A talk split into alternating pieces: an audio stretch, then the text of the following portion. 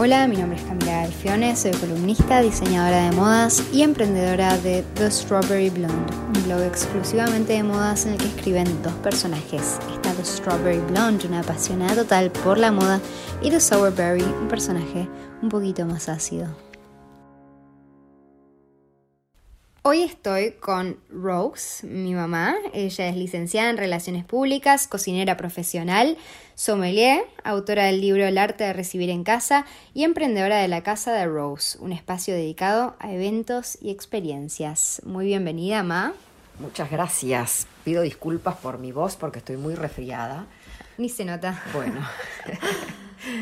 Eh, bueno, hoy con mamá vamos a estar hablando acerca de la etiqueta en la moda es un tema que hoy en día se perdió un poco, pero que a la hora de recibir una invitación nos interroga, ¿no? Em, contanos un poco actualmente, en este mundo tan descontracturado en el que vivimos hoy, ¿existe etiqueta en la vestimenta? Em, sí, claro.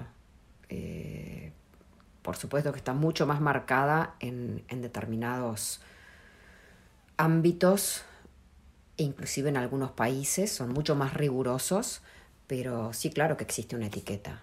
De alguna manera lo que nos ponemos nos, nos habla de nosotros, nos identifica y, hay determinados lugares que exigen determinada, em, determinada rigurosidad al momento de vestirnos. Así que sí, existe, claro. ¿Y cómo sabemos cómo tenemos que ir eh, vestidos a determinado evento? ¿Qué, ¿Qué en la invitación nos indica cómo tenemos que ir vestidos? Bueno, normalmente cuando hay una invitación física, eso está aclarado en la invitación, ¿no? Y generalmente se, se indica la vestimenta masculina y a partir de la vestimenta masculina se deduce la vestimenta femenina. Es decir, cuando una invitación dice traje oscuro o dice smoking eh, o dice de gala, em, entonces uno, o elegante sport, eh, que es una palabra rarísima, ¿no? Para eh, elegante sport, ¿no? Uno al final no... ¿Y la mujer cómo va vestida? Un elegante sport, por ejemplo. Y, em, a ver, empecemos por lo más formal. Cuando te dice de gala, sabes que tenés que ir de largo. Cuando, cuando dice de smoking también, es una vestimenta eh, nocturna. no necesariamente de largo, pero este, sí muy elegante. Em, cuando dice traje oscuro, ya pierde formalidad, pero no significa que puedas ir en jeans, ¿no? Sino que puedes ir con un taller, este, o con, con un este, pantalón y saco, elegantes, con lindas texturas. Y el elegante sport es algo más de contracte. Entonces ahí ya no es solo lo que dice la invitación, que es muy importante, sino empezar a deducir a partir de eh, los otros detalles que hay dentro de la invitación. Es decir, la hora, ¿no? Porque te dicen elegante sport, pero bueno, ¿a qué hora es? ¿Dónde va a ser? Eh, ¿Es una reunión eh, al aire libre? adentro, es en un lugar urbano, en un lugar campestre, cerca del mar, en fin, ahí es cuando nosotros tenemos que analizar esa invitación, ver también de quién recibimos esa invitación, porque eso también es muy importante, conocemos el estilo de la persona.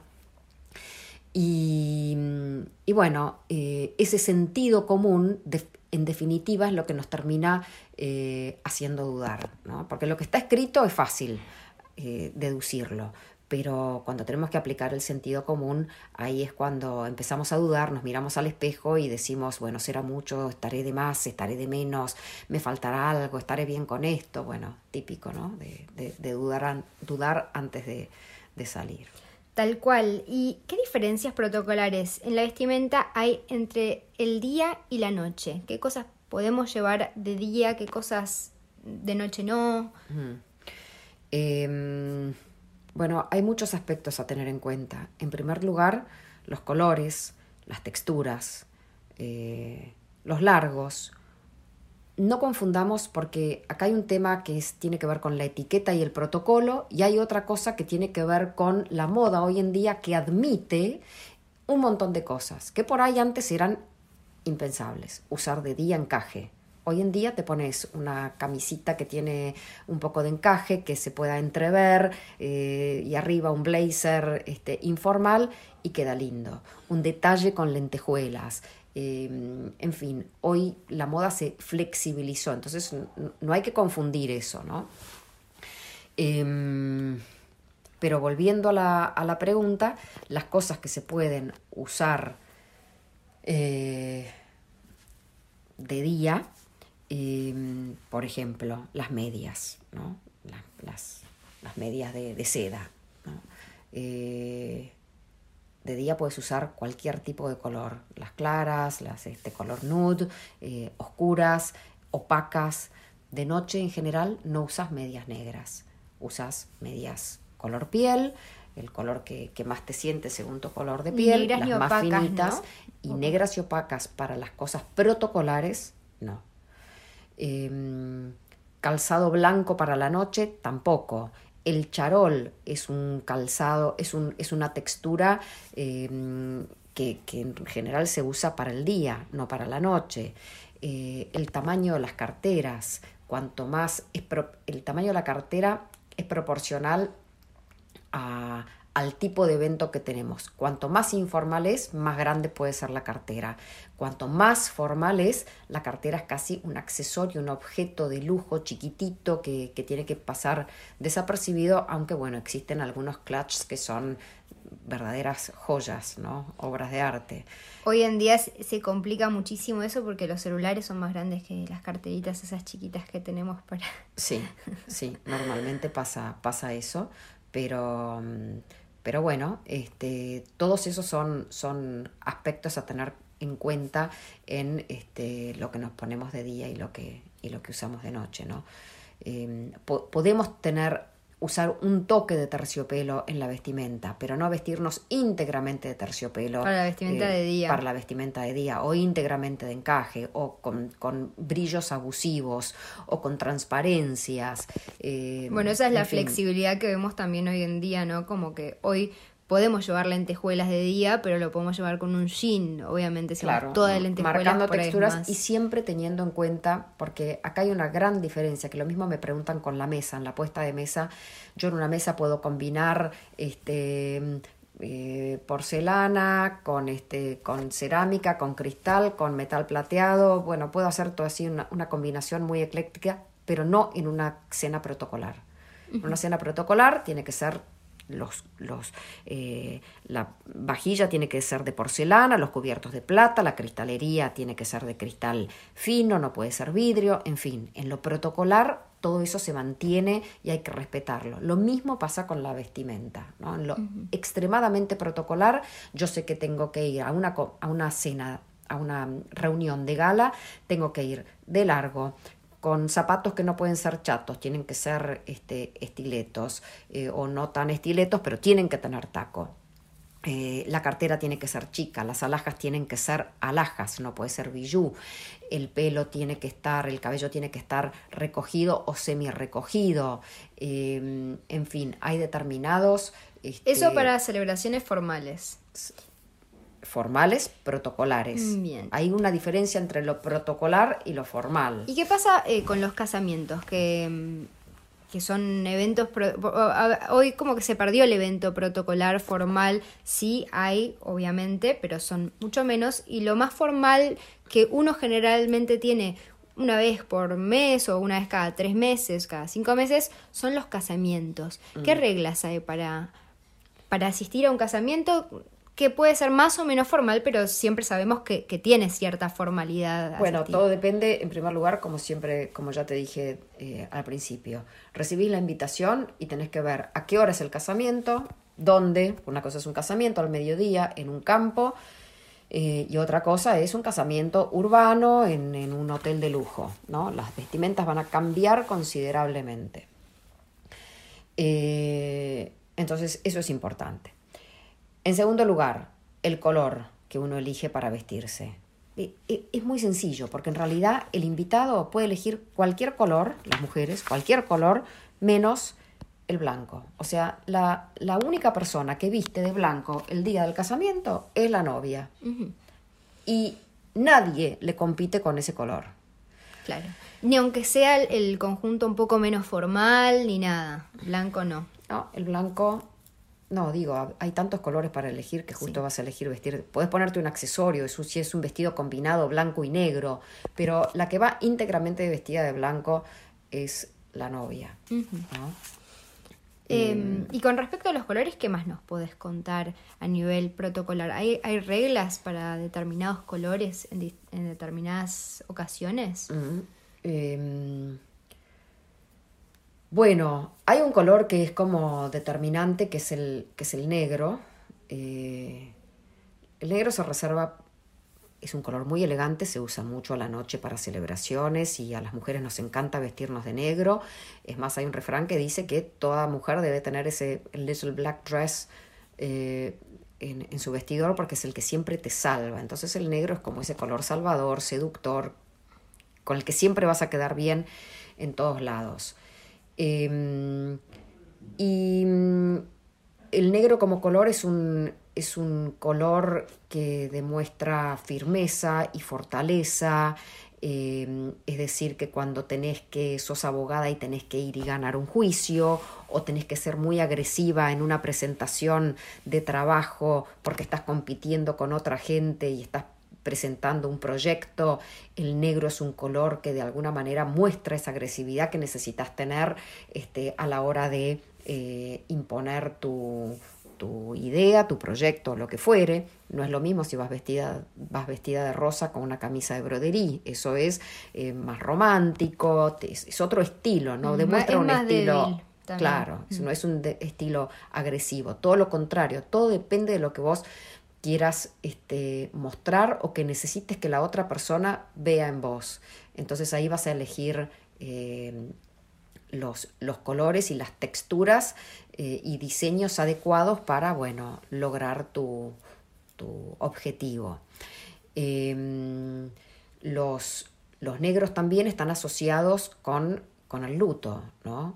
Y, si bien en algunos lugares, acá por ejemplo en Uruguay, yo en los, en los este, entierros que he ido, veo que no, no, respetan mucho el negro.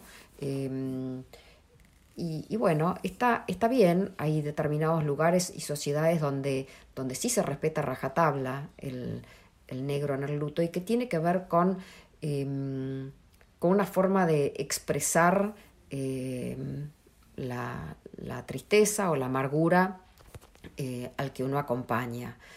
Eh, entonces, yo por ahí no digo que el negro tenga que ser el color oficial de, un, de un, velatorio, un entierro, que, de hecho lo es, pero eh, sí los colores sobrios. Es decir, no vamos a ir a un entierro vestidos de, color fluo o de estampados estridentes sí una, una sobriedad absoluta.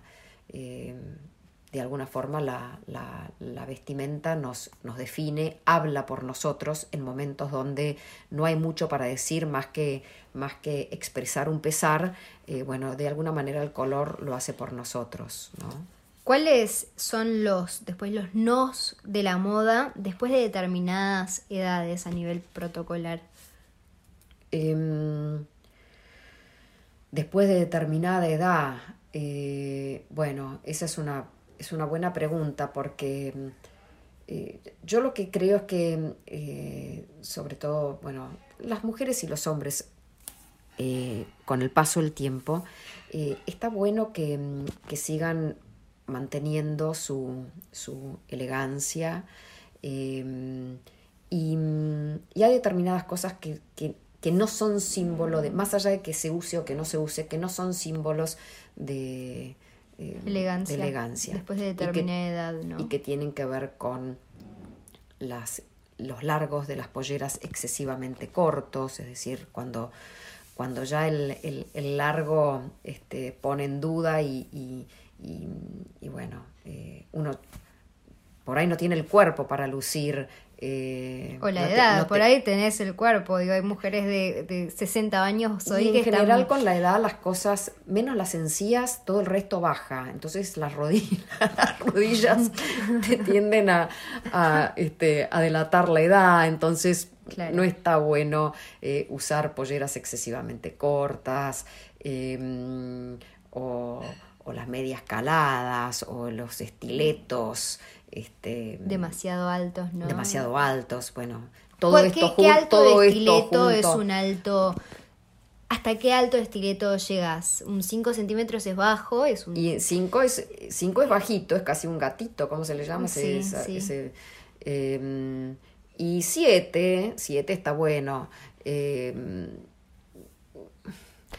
8 o siete- 12 ya es mucho. Sí, es un poquito. Sí, es de más. 8 y exacerba- 12 es Yo admiro a las mujeres que pueden caminar Pero con sí esos. se pierde elegancia. Mismo yo Sí. creo que 5, en mi opinión, es el límite. Sí, también todo depende de, la cinco, tolerancia tres. que cada uno de la tolerancia que cada uno tenga con, con el taco. A mí me encantaría poder usar un poquito más de taco del que uso, pero la verdad es que no, no, no puedo. Y, y, y no hay peor cosa que, que reflejar el dolor de pies en el rostro, porque se nota a la legua. Entonces, creo que, que hoy en día hay que tratar de buscar un equilibrio entre no solo lo que se usa, eh, sino, bueno, eh, estoy elegante, sí, estoy cómoda, eh, bueno, eso es fundamental. Y vos decías que las, que las chatitas en las galas no son aceptadas, pero ¿qué haces si no toleras un par de tacos? Porque realmente el, el físico no, no te vas da. a la gala.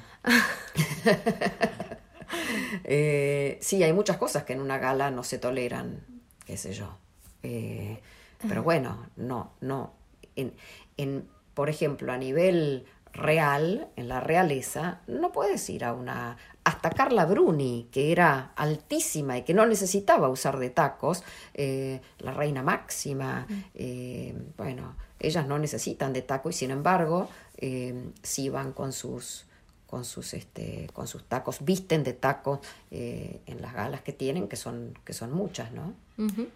Y para ir cerrando, ¿pensás que hoy en día estas reglas eh, del vestir son respetadas? bueno hay mucha transgresión como en todo la, moda no escapa a ello Em, en algunos casos sí en algunas sociedades sí Em, los los musulmanes, por ejemplo, son muy respetuosos de sus vestimentas y de los colores que usan. Em, ellos, para ellos el luto es el color blanco y, y- y- nadie escapa a ese color, a nadie se le ocurre, son, son, son mucho más este, firmes este, en sus, en sus este, en sus reglas de etiqueta a la hora de vestir y a ninguno se le ocurre transgredirlas. Y en las sociedades occidentales, por ahí, eh, bueno, eh, sí, hay, hay de todo. Este, a mí me gusta ver cuando, cuando la gente respeta esos modelos de etiqueta, hasta en las cosas más sencillas.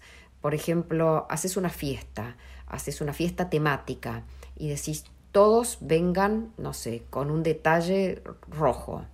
Eh, cuando vos respetás la consigna del anfitrión, de alguna manera eh, estás haciendo empatía con, con el tipo de invitación que recibiste y de alguna manera estás como cuando, así como cuando te dicen este, que la invitación es a las 9 y vos llegás puntual, de alguna manera estás respetando la consigna del anfitrión, ¿no? Bueno, lo mismo pasa con el código de vestimenta. Si hay un código de vestimenta, está bueno respetarlo, ¿no? Porque eso de alguna manera muestra eh, respeto hacia el que te invitó. Entonces, si haces una fiesta de disfraces, van todos disfrazados y vos sos la única que no está disfrazado, y la verdad es que eh, yo a veces prefiero, eh, si no me gusta disfrazarme, declinar la invitación o ponerme por lo menos una mascarita, algo que de alguna manera, bueno, no me gusta disfrazarme, pero respeté tu consigna y me puse, no sé, una flor en la cabeza y para mí eso ya es un disfraz. Eh, pero hay gente que no, que no tiene ningún tipo de, de, condescendencia con ese tipo de, de invitaciones y, y no le da bolilla y es como hacerle un desaire al, al que te invitó. Hmm, ¿no? sí, total. Entonces son, son pequeños, pequeños gestos.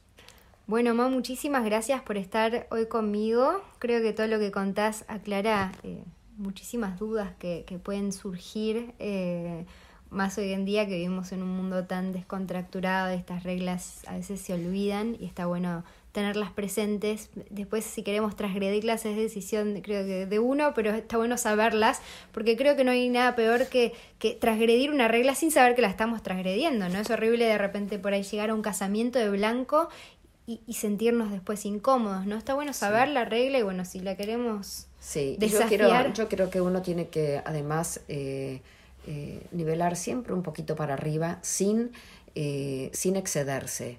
Uno tiene que tratar de buscar ese equilibrio para no estar más despampanante que la que te invita, ¿no? Mm, tal cual.